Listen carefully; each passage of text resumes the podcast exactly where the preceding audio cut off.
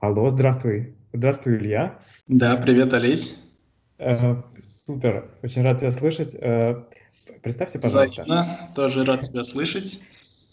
Э, меня зовут Илья Купенко. Я работаю сейчас в Мюнстере, в Германии. Ой, на позиции, на шестилетней позиции. И делаю исследования в области высоких давлений – в основном применительно к нашей Земле, к планете. Круто. А, мы с тобой познакомились в Байройском э, институте геохимии и геофизики, или как он называется официально? А он Пар... просто Бава... Баварский Бав... геоинститут. Именно, Баварский геоинститут.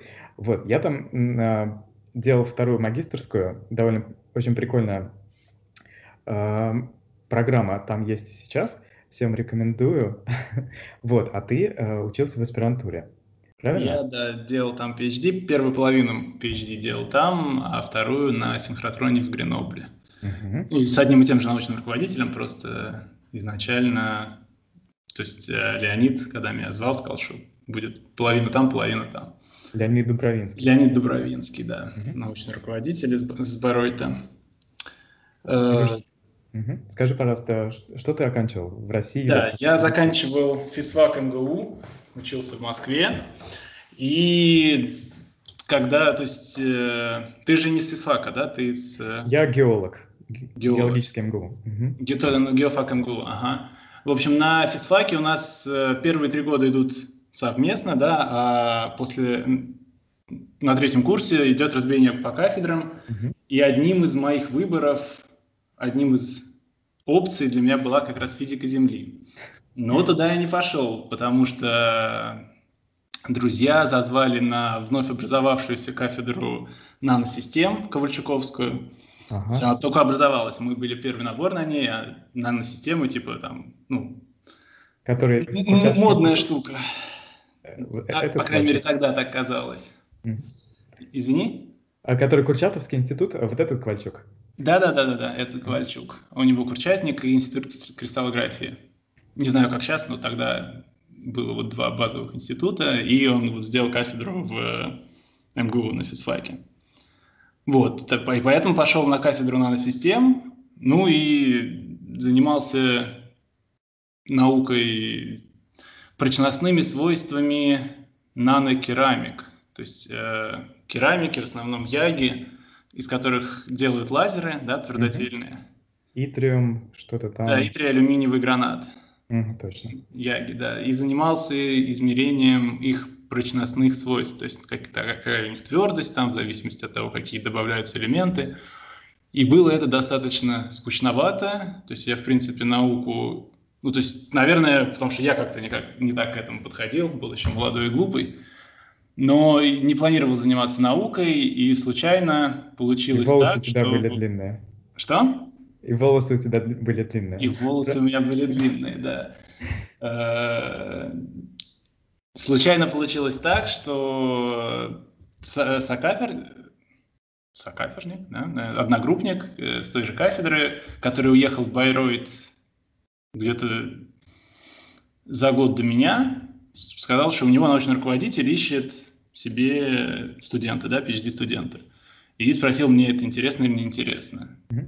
Ну и так как в России вот, наукой мне было заниматься неинтересно и как-то очень безденежно, то есть у меня, по-моему, какая-то смешная зарплата в 6 тысяч была, э, то да, я согласился, со мной связался Леонид, мы с ним поговорили по телефону, я ему послал свое CV и свои там диплом, приложение к диплому, там оценки, все такое.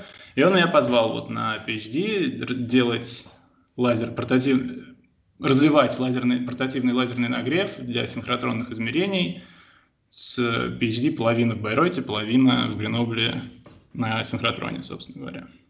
Круто. Илюш, я вот э, стараюсь читать Nature и Science, они выходят каждую неделю, и там увидел твою статью в начале июня и очень был, очень был горд э, тому, что я с тобой знаком, вот, потому что ваша статья называется «Magnetism in, Magnetism in Cold Subducting Slabs at Mental Transition Zone Depths». Короче, э, про магнетизм. Есть, э, речь идет в данном случае о Земле, но, как мы с тобой попозже поговорим, э, там на самом деле далеко идущие результаты, правильно, которые могут быть полезны для исследования других планет. Да, Но... совершенно верно. Спасибо на теплых словах. Да, Нет, я абсолютно искренне. Вот, короче, очень классное, очень красивое исследование.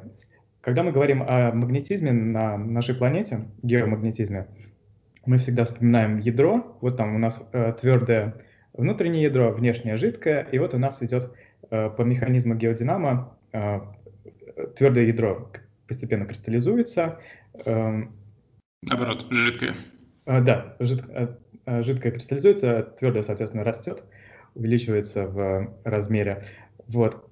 Хорошо, вот там вот магнетизм. Э, Еще мы вспоминаем это слово, когда говорим о земной коре. Э, там минералы у нас есть магнитные, например, магнетит и некоторые другие железа, содержащие, в основном желез, э, оксиды железа, имеют магнитные свойства. Но о мантии мы знаем, что мантия — это очень активная зона нашей планеты. Там у нас конвекция активная, в зонах субдукции земная кора попадает в мантию, вот, но о магнетизме как-то мы никогда не разговаривали применительно к мантии. И ваше исследование совершенно... Э, э, в общем, вы впервые, кто заговорил о магнитных свойствах минералов в условиях высоких температур и давлений, которые у нас присутствуют в мантии. Э, и вы изучали минерал гематит. Совершенно верно. Если можно, я уже немножко э, вклинюсь. На самом деле, то есть э, мы не совсем первые. То есть идея о том, что у нас есть ядро, есть кора, в которой есть вот какие-то магнитные материалы, а мантия, она магнитно мертва, что в ней вообще ничего нет, это идея, которая мейнстримом является последние лет 50 уже, наверное, угу. если не больше. И только недавно, ну то есть мы были не первые, ее лет 10-15 назад начали подвергать сомнению, да, потому что начали находить какие-то э, ксенолиты, из, которые пришли из э, мантии, да, и в них находили какую-то остаточную намагниченность. И э, аэромагнитные исследования, да? исследования, да, то есть стали показывать, что над некоторыми зонами возможно присутствие глубоких, глубоких источников магнетизма, да, то есть магнетизм, который магнитные аномалии, происхождение которых, скорее всего, связаны с глубинными аномалиями, да, то есть uh-huh. не объясняется э, наличие магнитных материалов на поверхности.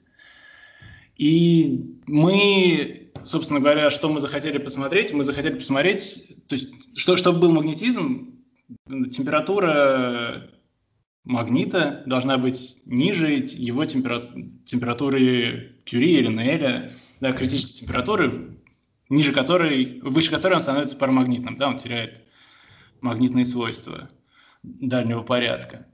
И вот в чем мы действительно были одни из первых, что никто раньше не изучал, как эти критические температуры меняются с давлением. Да да, то есть как они, потому что мы очень хорошо знаем, какие они на поверхности, да, при атмосферном давлении, но влияние давления на изменение этих критических температур народ особо не знал. Про, про магнетит еще что-то делали, про остальные оксиды железа вообще ничего не было известно. И, то есть, да, собственно говоря, вот так решили посмотреть, как эти критические температуры меняются с давлением. И возможно ли, что у нас остаются магниты глубже, чем кора. Угу. А, то есть теоретически, наверное, было какое-то понимание, как изменяется температура Кюри с увеличением давления, да, но а, каких-то экспериментальных а, данных на эту тему не было. Да, Или... да, да, именно так, да. Именно те, так. Какие были, те... Ну, то есть для магнетита, еще раз говорю, а, в, где-то в 70-х годах его померили, там, по-моему, до 4 ГПА, То есть, ну, это тоже еще... Гигапаскалей. Угу. Гигапаскалей, да, до 4 гигапаскалей. Это, по-моему, тоже еще кора, если я ничего не путаю. Да, а может и нет.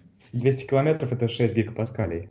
То есть, да, это, э, так скажем, вер, верхняя часть Вер, верхняя часть нижней, верхней мантии, окей. Ну, то есть, в общем, mm-hmm. где-то до 4 гигапаскалей померили для магнетита, а для гематита ничего известно не было.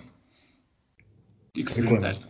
Как раз, ну, когда мы думаем о, о магнетизме, вспоминаем, то, наверное, магнетит – это первый минерал, который приходит в голову. Скажи просто, почему гематит – это тоже супер важно и интересно?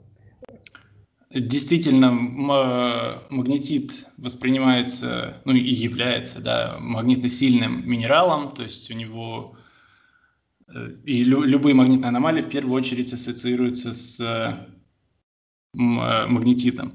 Но его критическая температура, да, вот температура Неэля, у него она ниже, чем у гематита. То есть это значит, что если мы повышаем температуру, и у нас есть несколько магнитных минералов, да, то сначала у нас пропадет магнетизм у магнетита, но при этом это не значит, что пропал весь магнетизм. Еще останется магнетизм, связанный с гематитом, хотя он гораздо слабее, но, но он будет. Э, это одна причина, да, то есть мы когда, э, когда мы идем глубже в нашу Землю, у нас увеличивается температура, и начиная с какой-то глубины у нас магнетит станет немагнитным, угу. а гематит при этом может еще оставаться магнитным. И надо сказать, что это не редкость, когда магнетит э, э, встречается с гематитом в каких-то горных породах совместно. То есть такое бывает, и обязательно нужно, да, исследовать как магнетит, так и гематит. А гематит до вас особо никто не исследовал. Насколько я знаю, нет никакого, да, не было никакого исследования по поводу того, как эта температура на Эле меняется с глубиной, ну, или с давлением. Да, но это одна из причин. А вторая причина, что начиная с какого-то давления при высоких температурах магнетит разваливается, то есть он нестабильный, и он разваливается на как раз-таки гематит, и еще один из этих, э, один из новых, открытых в последние 10-15 лет оксидов железа, угу. железо 4, О5, да, кислород 5. То есть раньше его о, о таком оксиде вообще не знали, его открыли лет вот 10-15 назад, а лет 5 назад выяснили, что начиная с определенных давлений, температур, гемати... магнетит разваливается на гематит и вот этот вот новый оксид. Соответственно, начиная с какой-то глубины, даже если температуры достаточно низкие, чтобы магнетит был еще магнитный, его там просто не будет, потому что он развалится. Угу. Этот новый оксид, он э, слабомагнитный, ну, вернее, не так. Температура его магнитного приточения достаточно низкая, она около комнаты при атмосферном давлении, и немножко растет с давлением, но все равно не настолько, чтобы оказывать какое-то влияние на мантию. Угу. Соответственно, единственный, начиная с определенной глубины, единственным магнитным материалом, который там, который на глубине может быть, является гематит. Понятно, понятно, очень интересно. Э, скажи, пожалуйста, вот если говорить о других планетах, э, на Марсе некоторое время назад нашли гематит на поверхности. Это, во-первых, говорит о э, присутствии, о том, что там была вода какое-то какое время назад. Но также, если, если есть гематит на поверхности, то и, по, по всей видимости, была тектоника плит на Марсе, то есть были процессы субдукции и э, спрединга, а, и, видимо, было магнитное поле за счет геодинама. А, можно ли сказать, что а, стоит ожидать гематит и в мантии э, Марса? Ну, мы э, вполне возможно, что гематит также э, присутствует в мантии Марса или других э, terrestrial planets. Планет земной группы. План, планет земной группы, да. Но мы пока этого точно не знаем. Что мы знаем, что на Марсе когда-то было магнитное поле, да, в стародавние времена, то есть там тоже было, э, скорее всего, динамо, и в какой-то момент оно остановилось. Но при этом, то есть знаем это потому, что на поверхности Марса находят измеряют сейчас какое-то магнитное поле, и оно происходит вот от камней, да, от угу. пород, которые намагнитились в стародавние времена и сейчас находятся предположительно на поверхности. Мы в своем исследовании показали, что ну, вообще-то эти породы могут находиться и давать обозреваемый магнитный сигнал, даже если они находятся на не только на поверхности, но и глубоко внутри Марса. Да? Э, фокус в том, что когда мы изучаем магнитные свойства планет, да, когда мы производим э, аэро или космические наблюдения, то есть мы измеряем магнитное поле над планетой, а потом мы должны произвести инверсию и рассчитать, какие источники внутри планеты дали бы такое поле. Да? То есть мы напрямую не меряем, какие источники мы напрямую не фиксируем источники, да, когда мы измеряем магнитное поле, что, на, что, что над Землей, что над другими планетами. И есть очень много предположений, которые в эти инверсии закладываются. Например, начиная, то есть в, при инверсии Земли очень часто закладывается, что вот ниже, чем кора, магнитных источников вплоть до ядра нету. Угу. Что Мар- Мартия у нас э, магнитная. Что Мартия у нас не магнитная, да. да. Вначале. Угу. То есть я не смотрел подробно, какие предположения закладываются для инверсии данных по Марсу, но думаю, что, скорее всего, тоже как базовое предположение, что там, начиная с какой-то глубины, никаких магнитных источников нет, потому что их там быть не может. А мы показали, что вообще-то говоря могут, и что вот эти данные надо обрабатывать с земных наблюдений и с любых других планет, которые мы изучаем магнитное поле, как Марс, Меркурий, что вообще-то могут быть и очень глубинные источники, и их тоже надо учитывать, когда мы рассчитываем, как, какие источники вообще есть на планете, да. По-моему, это очень круто. Ну, ну это, это интересно, да. Очень красивая статья, э, исследование. Э, но скажи, в науке не бывает быстрых результатов, наверное. Э, скажи, пожалуйста, сколько вас заняло это исследование? Это исследование заняло то есть первый, э, то есть исследование производилось на синхротроне, да, на источнике синхротронного излучения в Гренобле, ESRF. И туда надо писать заявки, да, то есть ты не можешь просто приехать и померить свои данные. Не можешь просто так взять? Вот так не получается, да, ты пишешь заявку, потом ее профильный комитет рассматривает, выставляет там какой-то балл, и если он выше проходного, то тебе выделяют сколько-то времени. То есть чаще всего это от Э, одного дня до недели, да, в таком промежутке. И то есть эти заявки рассматриваются раз в полгода. Соответственно, вот заявку подали года четыре назад. Через полгода ее рассмотрели, выделили время, приехали, померили.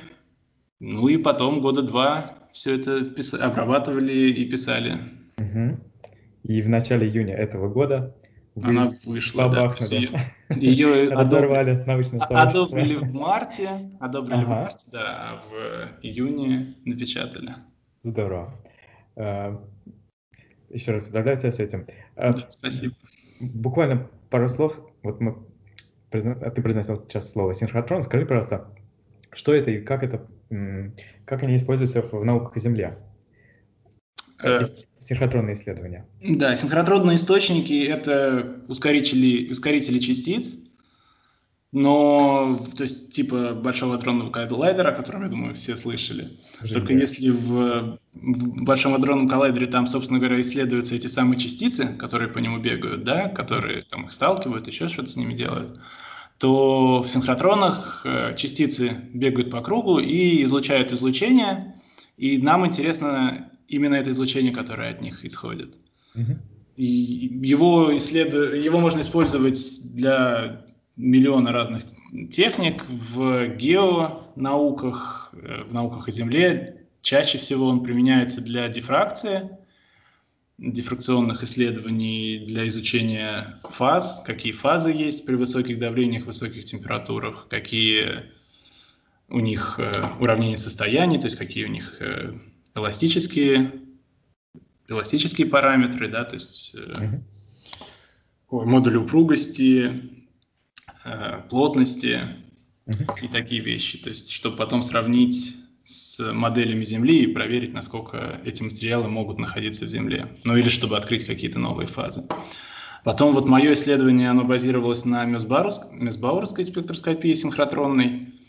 То есть в Месбауэрской спектроскопии, как и дифракция, есть не только на синхротронных источниках, да, они бывают и просто в лабораториях, но синхротроны дают огромный э, скачок по интенсивности по сравнению с э, лабораторными источниками, поэтому позволяют производить измерения даже мельчайших образцов. Да, нам надо сказать, что вот образцы, которые мы исследуем, они очень-очень маленькие, да, мы используем алмазные наковальни для э, создания высоких давлений. И образцы, то есть они порядка нанограмм. То есть это 10 на, ну, грубо говоря, 10 на 10 на 10 микрон в кубе. Да. Пригодились твои э, знания по нанотехнологиям. Пригодились знания по нанотехнологиям, совершенно верно. Здорово, спасибо тебе огромное. Э, желаю тебе удачи и надеюсь увидимся на, на какой-нибудь конференции. Спасибо, спасибо большое. Очень рад был тебя услышать и желаю тебе успехов. Спасибо, Илья. Твоими подкастами. Спасибо большое. Давай, счастливо. Пока. Давай, пока.